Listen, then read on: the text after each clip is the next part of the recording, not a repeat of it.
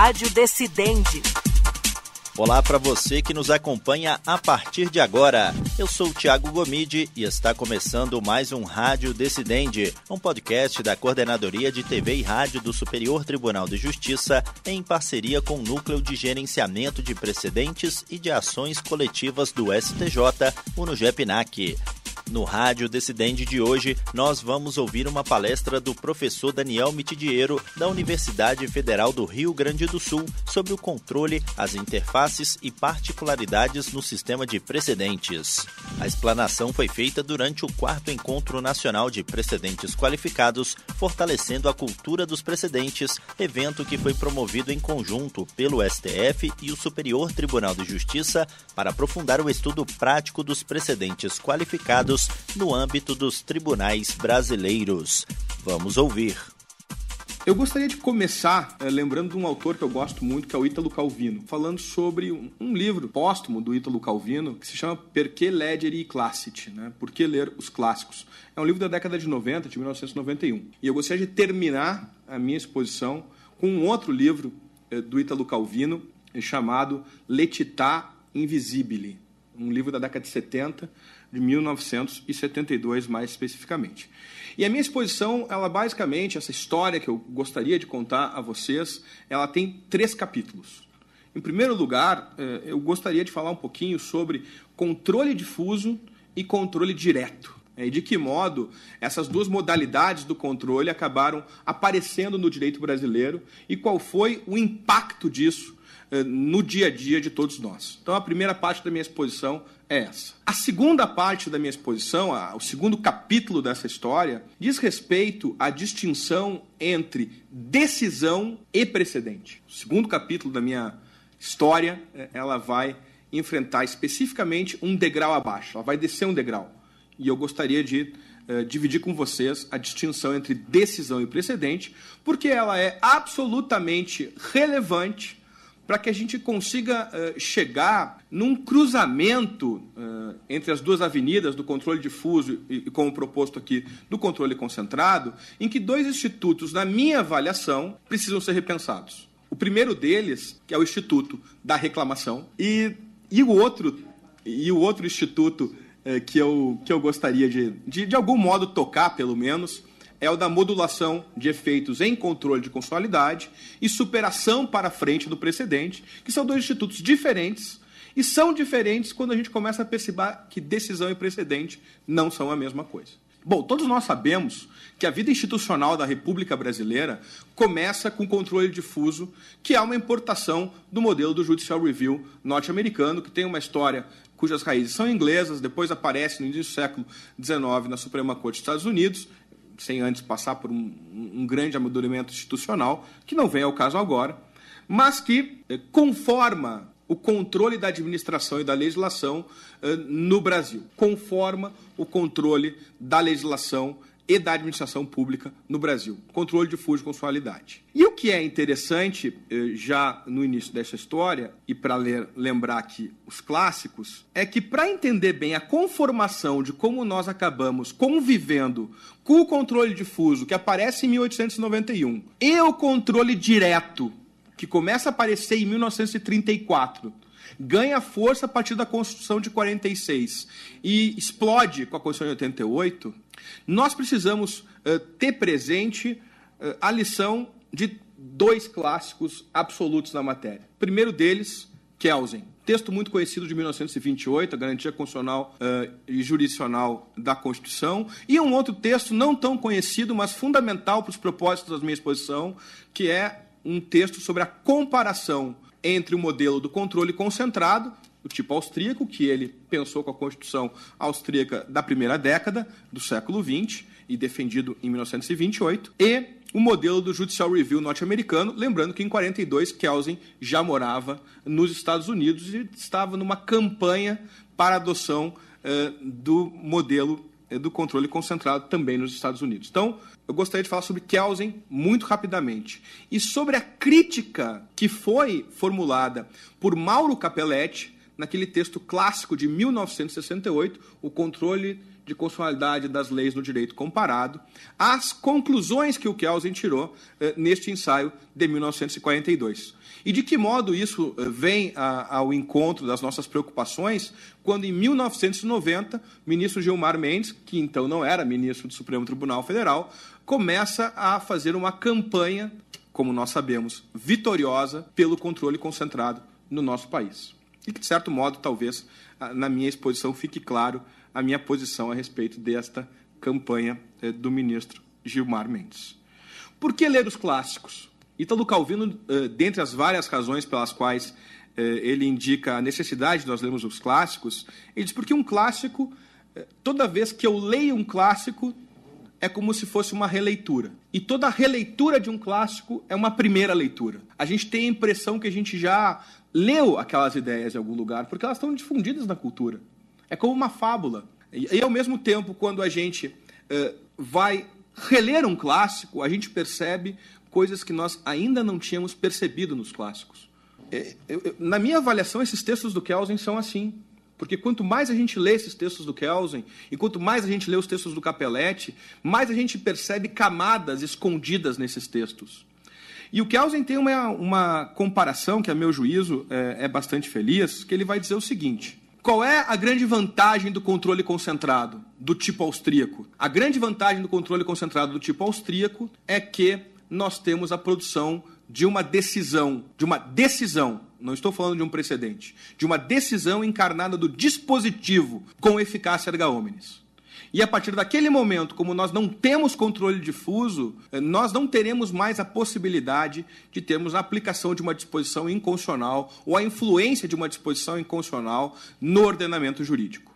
E diz que Elza em 42, o modelo norte-americano não seria tão eficiente quanto o modelo austríaco, porque o modelo norte-americano depende do mecanismo do judicial review e do precedente do stare decisis para chegar ao mesmo resultado. Em 1942, Kelsen diz isso. E ao dizer isso, ele consegue criar, e esse é um ponto fundamental para o direito brasileiro, ele consegue criar uma espécie de identidade entre decisão com eficácia erga omnes e eficácia vinculante do precedente, criticando o sistema norte-americano à época, porque ele ainda não era um, um, sistema em que a cultura do precedente vinculante, obrigatório, estava bem consolidada. E pode causar um certo espanto eu dizer isso, mas eu gostaria de lembrar que o sistema de precedentes obrigatórios na Inglaterra tem a sua vigência em 1898. E o sistema de controle de precedentes obrigatórios nos Estados Unidos em 1937, com um caso chamado Burnett versus Coronado Oil. Então, embora sempre nós tivéssemos a ideia do case law, nós tivéssemos a ideia do precedente persuasivo, a cultura do precedente obrigatório nos Estados Unidos é do século XX e Kelsen raciocinava com esta uh, com este panorama. Quando Capelletti lê o texto do Kelsen e procura responder o texto do Kelsen, diz basicamente o seguinte: quando o Kelsen trabalhou o sistema do precedente nos Estados Unidos, nós não tínhamos ainda assentada a cultura do precedente obrigatório do stare decisis horizontal e vertical. Agora nós já temos. E como nós já temos, não há nenhuma possibilidade de nós vermos um sistema como melhor que o outro. Na verdade, os dois sistemas usam ferramentas distintas para a promoção da mesma finalidade. Ou seja, a ferramenta da decisão com eficácia erga omnes e do precedente, né, com os motivos determinantes, para usarmos a linguagem, é, uma das linguagens possíveis, uh, gerando uh, vinculação. O que, que, acontece a partir daqui? Embora uh, seja muito clara a obsolescência descritiva desses dois modelos, porque os, sistemas jurídicos, não só o brasileiro como os outros, são muito mais complexos e ricos do que essa bipolaridade, nós ainda temos uma força explicativa desses dois modelos. Porque eles conseguem eh, nos mostrar algo que foi fundamental para o direito brasileiro. E o que foi fundamental para o direito brasileiro? A percepção, em um determinado momento, de que uma das saídas para o problema da segurança jurídica do nosso país e para a duração razoável do processo seria a vinculação pelo dispositivo, pela eficácia erga omnes. E aí o que nós fizemos? Né, a partir dos trabalhos do ministro Gilmar Mendes, especialmente do controle de constitucionalidade de 1990 e o jurisdição constitucional de 1996, nós criamos as leis da DIN, a DC, a DPF, que a professora Tereza já mencionou anteriormente, e como um modo de fazer com que nós tivéssemos uma eficácia mais amplificada, dissemos lá na Constituição, por emenda constitucional, as decisões em controle direto terão eficácia erga omnes e efeito vinculante. E aí nós fizemos o quê? Nós ligamos a reclamação, e até aqui corretamente, percebam os colegas, até aqui corretamente, nós ligamos a reclamação à tutela da eficácia do dispositivo da decisão. Do dispositivo da decisão. Assim como o dispositivo do recurso extraordinário tinha uma eficácia interpartes que dava a possibilidade, dava o bilhete de ingresso à reclamação, nós também alcançamos um bilhete de ingresso ao enforcement das decisões no controle concentrado, quando nós tínhamos no dispositivo de uma ação com coisa julgada erga omnes desrespeitado. Até aqui não há nada de novo ou nada de extravagante eh, no que tange a desenho que a justiça civil brasileira e os seus instrumentos estavam recebendo. Qual foi o problema? E aí eu quero dizer o seguinte: Todos nós estamos irmanados, eu tenho certeza absoluta, dos melhores propósitos quando nós fazemos construções jurídicas. Eu acho que é muito importante dizer isso aqui. Todos nós, eu não conheço nenhum jurista que pense assim: olha, eu vou pensar agora uma solução para ferrar o problema, ou para tornar mais problemático ainda a situação. Estou dizendo isso porque eu sou obrigado agora a revelar o seguinte: né? eu sou obrigado agora a revelar o seguinte. O que, que aconteceu? O ministro Gilmar, ministro Gilmar Mendes vem ao Supremo Tribunal Federal, depois de ter ajudado na redação da emenda constitucional eh, que deu origem à ADC, depois de ter redigido a lei da DIN e da ADC e da DPF. Ele vem ao Supremo Tribunal Federal e vira ministro do Supremo Tribunal Federal. E, com, sim, todas uh, as melhores das intenções, em nome da isonomia, da segurança, né, faz a seguinte construção. Rigorosamente falando, a gente tem que aproveitar o momento do controle concentrado, do controle direto, e pegar essa eficácia erga omnes, que é dotada do remédio da reclamação, e fazer com que esta eficácia erga omnes, que é dotada, eh, que é ligada ao dispositivo, seja aproveitada para os motivos determinantes da decisão. E a operação que ele fez aqui foi a seguinte: isso significa que não só para as questões idênticas cabe reclamação para, uh, para tutela das decisões do Supremo Tribunal Federal, mas também para o precedente do Supremo Tribunal Federal. E nós estamos aqui na altura, pessoal, do início do século XXI. E a doutrina processual se empolgou porque viu que, de fato, aquela, aquele modo de raciocinar poderia dar certo.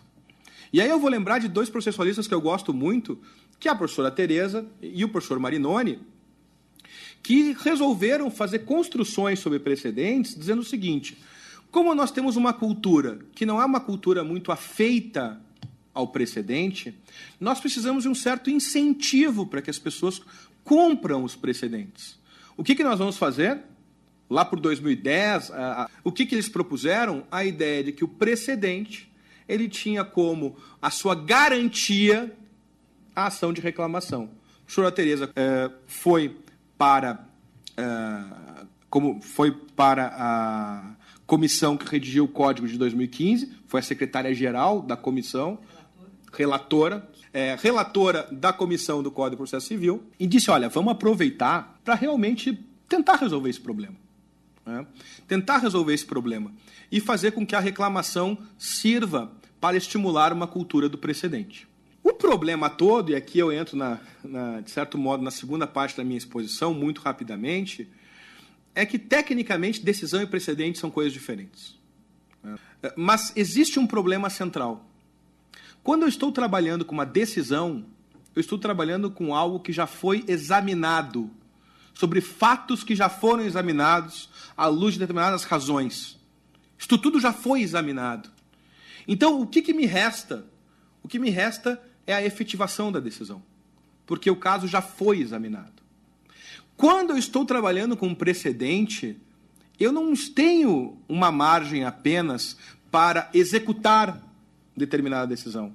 Na verdade, eu preciso fazer um raciocínio sofisticado para saber de comparação entre os casos, para saber se aqueles casos são realmente idênticos ou semelhantes, ou de algum modo conexos, né, para usar uma outra terminologia. Ou seja, existe um caso que se alimenta daquele caso idêntico, mas que por alguma razão ainda não foi apreciado. Vejam como é mais complexa a situação. Quando a gente percebe que decisão e precedente são coisas diferentes e que, de algum modo, eh, esses conceitos foram aproximados em função do agigantamento do controle concentrado e de uma ligação, num primeiro momento, com a reclamação e do outro com a modulação, e eu já vou chegar lá, a gente começa a perceber que talvez seja o caso de nós mudarmos um pouco o rumo das coisas. E por que talvez seja o caso de mudar um pouco o rumo das coisas? E, e, e na minha avaliação, eh, o STJ aqui pegou bem o ponto. Porque a justiça civil ela precisa necessariamente ser vista como uma integração de aspectos institucionais, de instituições judiciárias, aspectos profissionais dos atores do sistema e aspectos processuais. Isso é a justiça civil. A justiça civil não são só as cortes, não são só os seus atores e também não são só as normas processuais.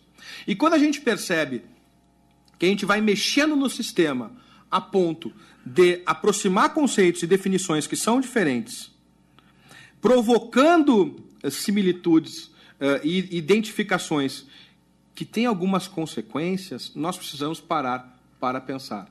A consequência que eu procurei explorar agora foi a da reclamação e que eu vou uh, analisar. A outra foi da modulação, que não vou. O STJ, na Corte Especial, quando julgou o caso Riva, eh, fez uma decisão, prolatou uma decisão, da qual vem o precedente, que pode ter sido um pouco mal compreendida pelo, pela doutrina processual, a meu juízo, mas que estava absolutamente correta. E por que absolutamente correta? O ministro Barroso, eh, nesse mesmo eh, plenário da primeira turma, afirmou com todas as letras: nós conseguimos baixar o número dos recursos extraordinários por conta da repercussão geral. E temos o tribunal infestado por reclamações. Eu tenho certeza que o STJ vai conseguir mudar, vai virar a página uh, do seu overload com a relevância. Tenho certeza que vai haver uma aproximação da relevância com o tema do precedente nós vamos deixar de lado o regime dos repetitivos. E com isso nós vamos barbaramente diminuir o número de recursos especiais. Se o STJ não tivesse tomado a decisão de cortar a ligação entre precedente e reclamação, eu não tenho a menor dúvida que o STJ, conseguindo diminuir o número de recursos especiais, no dia seguinte estaria infestado de reclamação. O que, que eu quero dizer com isso? E aqui volto ao Ítalo Calvino. O enredo das Cidades Invisíveis é um enredo bastante conhecido. É um, é um viajante, Marco Polo, que conta eh, as suas histórias para o imperador Kublai Khan. E algumas histórias imaginadas, outras eh, verdadeiras, mas enfim, a tônica é, é, que são relatos de viagem. E em um desses relatos, eh, Marco Polo ele conta de uma ponte maravilhosa que era sustentada apenas pelos seus arcos. A justiça civil é assim. Não é essa ou aquela pedra que sustenta a ponte da justiça civil. O que sustenta a justiça civil é o seu arco. E o seu arco é desenhado por pedras que estão nos seus lugares e devem estar nos seus lugares para que tudo funcione bem. Se nós queremos cortes supremas que trabalhem menos para que possam trabalhar melhor, e se nós queremos cortes supremas capazes de gerar unidade do direito mediante precedentes, nós precisamos, mais do que repressão mediante reclamação, de uma cultura fortalecida na compreensão de que o precedente representa o grande elemento que une os princípios da segurança jurídica, da liberdade e da igualdade de todos perante o direito. Muito obrigado pela atenção de todo mundo. Essa foi, portanto, a fala do professor Daniel Mitidiero, da Universidade Federal do Rio Grande do Sul, sobre o controle, as interfaces e particularidades no sistema de precedentes. Lembrando que essa palestra foi feita durante o quarto Encontro Nacional de Precedentes Qualificados, fortalecendo a cultura dos precedentes. E esse foi mais um Rádio Decidente. E antes de encerrar, lembro a você, ouvinte, que este e outros podcasts produzidos pela Coordenadoria de TV e Rádio do Superior Tribunal de Justiça estão disponíveis nas plataformas de streaming de áudio de sua preferência. E você também pode nos acompanhar pela programação da Rádio Justiça. Até o próximo episódio.